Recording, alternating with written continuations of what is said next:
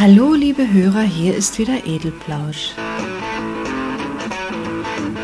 Ein Podcast für alle, die mit offenen Augen durch den Alltag gehen und viel wahrnehmen wollen. Johanna stellt Fragen, sich selbst und anderen, zu allem, was uns Tag für Tag auffällt, nicht auffällt, aber vielleicht auffallen sollte. Ulrich, Doris und ich treffen uns mal wieder ganz zufällig in unserem Lieblingscafé, in dem unser Lieblingskellner leider rein zufällig heute durch Abwesenheit glänzt. Vertreten wird er durch einen gnädige Herrschaften, was kann ich denn Gutes für Sie tun? Und ist alles recht so? Und darf ich Sie noch weiter verwöhnen?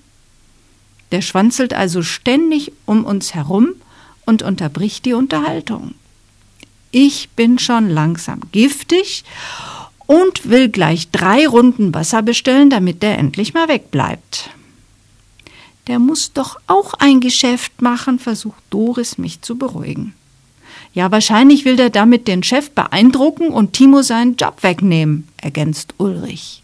Blöder Streber, entfährt es mir. Nein, Johanna, das hat doch mit Streber nichts zu tun. Der will wahrscheinlich endlich einen festen Job. Das ist doch verständlich. Aha, Heute ist Doris auf der sozialen und verständnisvollen Schiene. Wer sich wahnsinnig ins Zeug legt und bei Vorgesetzten einschleimt, um Kollegen auszuboten, ist eindeutig ein fieser Streber, versetze ich. Du verwechselst da etwas, Johanna. Jetzt fällt mir Ulrich auch noch in den Rücken. Im Job ist ständig Konkurrenzkampf. Es geht um die Existenz. Und Strebertum bedeutet, vorwärts zu kommen, vorwärts kommen zu wollen, mit exklusiven Leistungen zu glänzen. Wie war denn das in der Schule? Weißt du das noch? Ja, und ob, antworte ich. Streber waren verschrien. Niemand wollte sie als Freund oder als Freundin haben.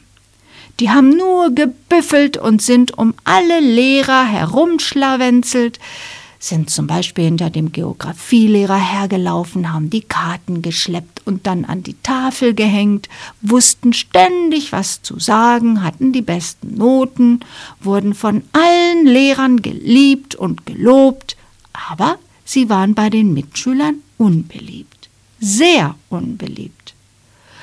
Und nochmal, jeder, der heute seinen Chef umschleimt und seine Leistung in den Vordergrund schiebt, ist für mich ein Streber und unbeliebt. Bei mir auf jeden Fall. Doris grinst. Trägst du da vielleicht gerade einen Kampf aus, Johanna? Schnappt dir da ein Streber oder eine Streberin die Sympathie eines Kunden weg? Hm? Hört mal auf, geht Ulrich dazwischen. Es ist wirklich ärgerlich, wenn man bemerkt, ein Vorgesetzter oder auch ein Kunde ist nicht distanziert genug und fällt auf manipulative Schleimerei von Strebern rein. Wenn Johanna damit kämpfen muss, dann verstehe ich sie. Eben, endlich steht Ulrich wieder auf der richtigen Seite, meine ich jedenfalls. Klar geht es bei mir um Aufträge und um Honorare. Und wer am günstigsten ist, bekommt den Zuschlag. Meistens jedenfalls. Manche Kunden wollen zwar noch Qualität, aber letztendlich entscheidet der Preis. Und dann gibt es aber Kollegen, die auf emotional manipulativer Ebene arbeiten. Das stimmt, Ulrich. Und die, die widern mich so an wie früher die Streber in der Schule. Und wenn da noch so eine blöde Kumpanei unter Männern dabei ist, gehe ich vollends hoch. Die laden dann abends in Bars ein und spendieren den Kunden sonst was. Was ist denn sonst was? will Doris neugierig wissen. Ist doch jetzt egal, weiche ich aus. Das ist ja Bestechung, überlegt sie so. Nein, der Kunde kann doch entscheiden, wer ihm für die zu vergebende Aufgabe besser geeignet erscheint. Wenn zu der Aufgabe auch Bargänge gehören, ja, dann ist Johanna vielleicht doch nicht so geeignet, meint Ulrich suffisant dazu. Steigt jetzt mal nicht so auf die Bars ein, versuche ich wieder zum Thema zu kommen. Streber sind einfach Ellbogenmenschen ohne Rücksicht und auch ohne Anstand. Schon in der Schule wurden die guten Leistungen der Streber von allerlei anderen denkbar überflüssigen Schleimereien flankiert. Warum waren und werden sie denn so verachtet? Moment mal, sagt Ulrich, den Streber musst du nicht verachten. Es ist völlig natürlich, im Leben etwas erreichen zu wollen. Es kann auch Spaß machen, Leistungen zu erbringen. Klar, weil man dafür gebauchpinselt wird, wirft Doris frech ein. Ulrich lässt sich aber nicht beirren. Nein, ich sehe nicht ein, warum derjenige menschlich abqualifiziert wird, der mehr leisten will, als die Aufgabe es erfordert. Und der mehr leisten kann, das ist doch Blödsinn. Jeder strebt doch auch ein Ziel an. Davon kommt ja das Wort Streber. Oder strebst du nie, Johanna? Jetzt bin ich wieder die, die alles falsch versteht. Klar, aber ich bin dabei immer noch rücksichtsvoll. Es gibt ja auch anständige Methoden, um seinen Weg zum Ziel zu gehen. Doris fällt etwas Wesentliches ein. Du bist kein Mann, Johanna. Dir ist der Kampfgeist nicht in die Gene gepflanzt worden. Das ist das Problem. Rücksichtsvoll und anständig kommt man fast nie wirklich zum Ziel. Das heißt, es kommt natürlich auf das Ziel an. Welches hast du denn gerade? So, jetzt sitze ich erstmal fest. Ich merke meine Aufregung über Streber offenbart, es muss einen Grund geben. Ist ja auch so. Aber der ist jetzt nicht wichtig, beschließe ich und will weiter über Strebertum allgemein sprechen. Vielleicht hast du recht, Doris. Männer kämpfen mehr und tun sich leichter damit. Ulrich protestiert. Männer und Frauen kämpfen nur unterschiedlich. Jetzt behauptet bitte nicht, Frauen wären die reinsten Lämmer und würden sich nie streberhaft verhalten und auch mal vor unlauteren Methoden nicht zurückschrecken. Ja, was soll denn unlauter sein und gegen wen? Gegen die eigenen Geschlechtsgenossin oder gegen Männer? fragt Doris ihn. Beides, kontert Ulrich. Männer haben gegen weibliches Kämpfen ohnehin schon verloren. Und Frauen, die ihre Kampfart ja auch in den Genen haben und intuitiv auch anwenden, können sich gegenseitig völlig ruinieren. Bei Männern ist wenigstens später einer der Sieger, aber bei Frauen. Ja, ja, die zerfleischen sich, ich kenne deine These. Ich schreite jetzt mal wieder ein, weil das Thema zu eskalieren droht. Lasst uns doch mal bei den Strebern bleiben. Das auffälligste Merkmal an denen ist meiner Meinung nach die fehlende soziale Kompetenz, die Fähigkeit zusammenzuarbeiten oder Rücksicht zu nehmen. Aha, Du willst sagen, die sollen sich gefälligst etwas mehr zurückhalten mit ihren Leistungen, fragt Ulrich. Lieber runterschrauben, damit die anderen keinen Nachteil haben und so soziale Kompetenz beweisen? Johanna, wie blauäugig bist du denn? Erstens braucht die Volkswirtschaft Leistungswillige und zweitens macht es keinen Sinn, intelligente Menschen zu behindern. Jetzt werde ich aber sauer. Streber sind nicht intelligent, fauche ich. Sie sind krankhaft ehrgeizig und daher überhaupt nicht in der Lage, soziale Kontakte auch nur zu pflegen. Natürlich außerhalb der für sie nützlichen Netzwerke.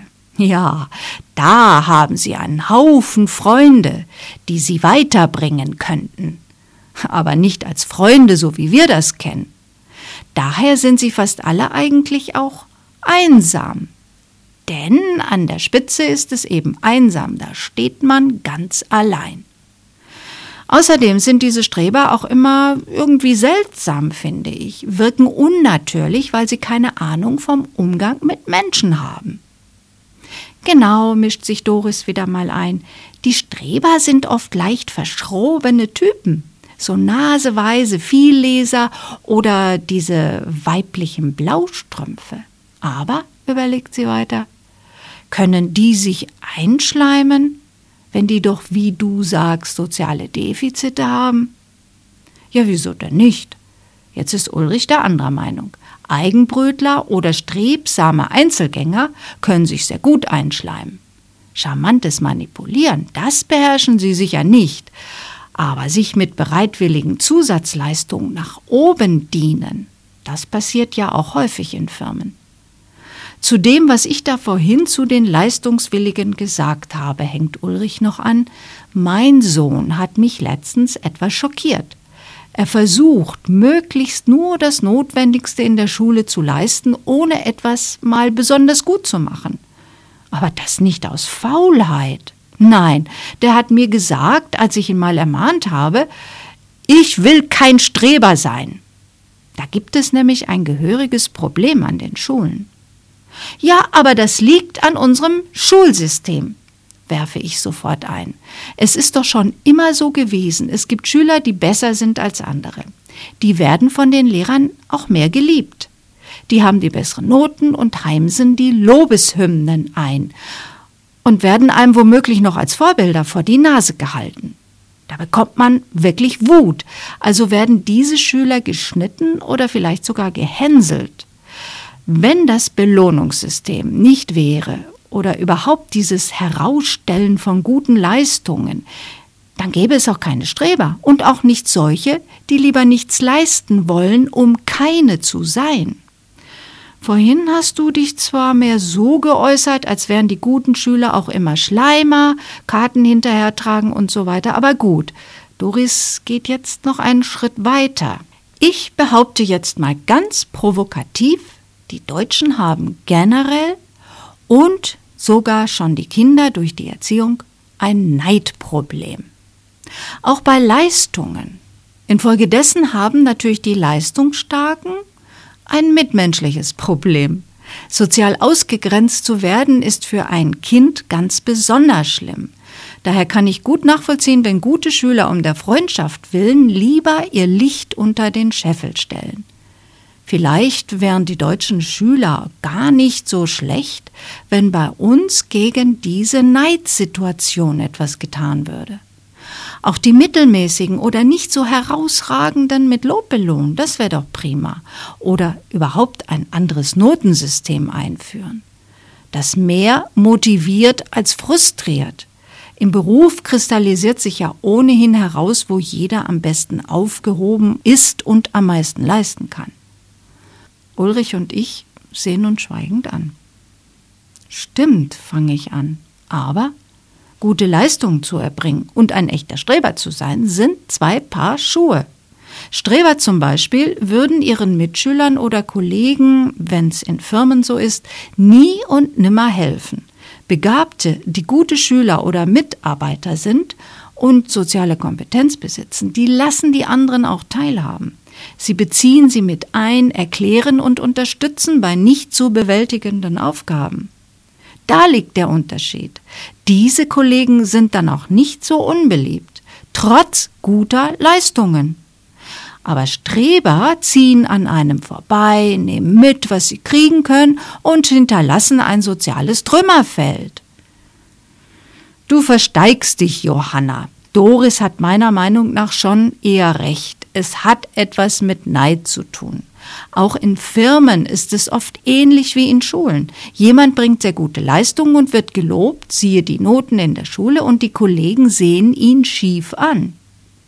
Mit Leistung herauszuragen ist in Deutschland nicht so beliebt.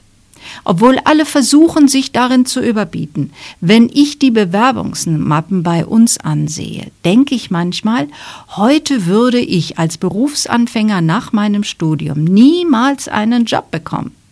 Ingenieure mit Studien im Ausland, unzählige und längere Berufspraktika im In- und Ausland mit Doktortiteln, soziale Hilfsdienste, EDV und Informatikkenntnisse, mindestens drei Fremdsprachen, also da werd ich neidisch.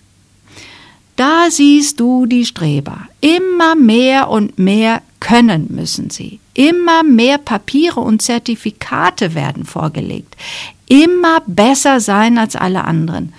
Wo soll denn das eigentlich hinführen? Ich bin nicht neidisch, ich möchte nur auch berücksichtigt werden, obwohl ich nicht so viel Zertifikate habe. Es kann doch nicht jeder durch sämtliche Branchen und Berufszweige hindurch eine Koryphäe sein. Ein Mediziner, der als Informatiker perfektes Web Webdesign für Content-Management-Seiten macht und nebenher noch Podcasts für ausländische Internetseiten in Kiswahili, Chinesisch und Russisch übersetzt. Ich kann nur noch den Kopf schütteln. Das ist Angst, folgert Doris plötzlich. Dieses neue Strebertum ist pure Angst. So viel wie möglich abdecken, um jederzeit irgendeinen Job zu ergattern. Ja, oder in irgendetwas Karriere zu machen und erfolgreich zu sein, ergänze ich. Ach, was winkt Ulrich ab? Das ist Unsinn. Wer vieles macht, kann nichts wirklich. Das ist meine Meinung. Ich habe hier einen Ingenieur, der noch BWL angehängt hat und danach in USA ein Informatikstudium absolviert hat. Er bewirbt sich für eine Ingenieurstelle und legt die vielen anderen Unterlagen auch bei. Natürlich in der Hoffnung, wegen seines Fleißes und seiner umfassenden Mehrfachausbildungen genommen zu werden. Ich könnte jetzt auch denken, ach, der weiß immer noch nicht, was er will und was er am besten kann und entscheide mich für jemanden, der nur ein Ingenieurstudium absolviert hat. Also diese Form von Strebsamkeit, die ist nicht unbedingt ein Vorteil. Wenn jemand aber gerne lernt und sich immer weiterentwickeln will, begehrt Doris auf. Menschen machen nun mal immer wieder neue Entwicklungen durch. Es ist doch möglich, dass ich viel später lerne, auweia, da habe ich mich vergriffen dann ist doch noch eine weitere Ausbildung nichts Negatives. Das hat Ulrich ja auch nicht gemeint, Doris. Ich finde es auch gut, dass er dafür plädiert, sich nicht von so viel Strebertum blenden zu lassen, wenn man Bewerbungen auswählen muss. Das ist ja auch genau das, was ich die ganze Zeit ansprechen will. Wer sich als Arbeitgeber oder auch als Kunde von Strebern blenden lässt, der stellt alle anderen an die Wand. Mehr als ein Regelstudium zu absolvieren mit Auslandsaufenthalten und sonstigem überkandideltem Schnickschnack, das können doch nur Vermögende ihren Kindern bieten. Die anderen, vielleicht auch mit guten Abschlüssen, die haben dann das Nachsehen. Man kann immer noch auf eigene Kosten weiterlernen, neben dem Beruf. Doris weist mich auf andere Möglichkeiten hin. Ja, das tue ich ja auch. Andauernd, Doris. Aber solange es immer noch viele Leute gibt, die nicht bemerken, dass sie von Strebern geleimt werden, sondern sich lieber einlullen lassen, hab ich schlechte Karten. Aber ich bin ja nicht allein. Denk mal an all die Streber in Politik und Wirtschaft, die können sogar ein ganzes Volk immer wieder leimen. Kein Streber zu sein ist übrigens auch viel gesünder, verkündet Ulrich. Ich glaube, er ist auch kein Streber. Stimmt, ist meine Antwort. Forscher haben tatsächlich festgestellt, zielstrebige Menschen haben mehr Entzündungsmarker im Blut, die auf ernste Erkrankungen hinweisen. Wenn man also nicht so beharrlich versucht, mit allen Mitteln etwas zu realisieren, dann bleibt man offenbar gesünder. Allerdings haben die Forscher auch festgestellt, dass Menschen, die so beharrliche Streber sind, Fehlschläge viel leichter verkraften und auch mehr Talent besitzen, neue Ziele zu finden, die sie dann allerdings wieder mit allen Mitteln und beharrlich anvisieren. Tja, was ist jetzt besser? Gesünder zu bleiben und bei seinen Zielen weniger beharrlich zu sein und schneller mal etwas aufzugeben?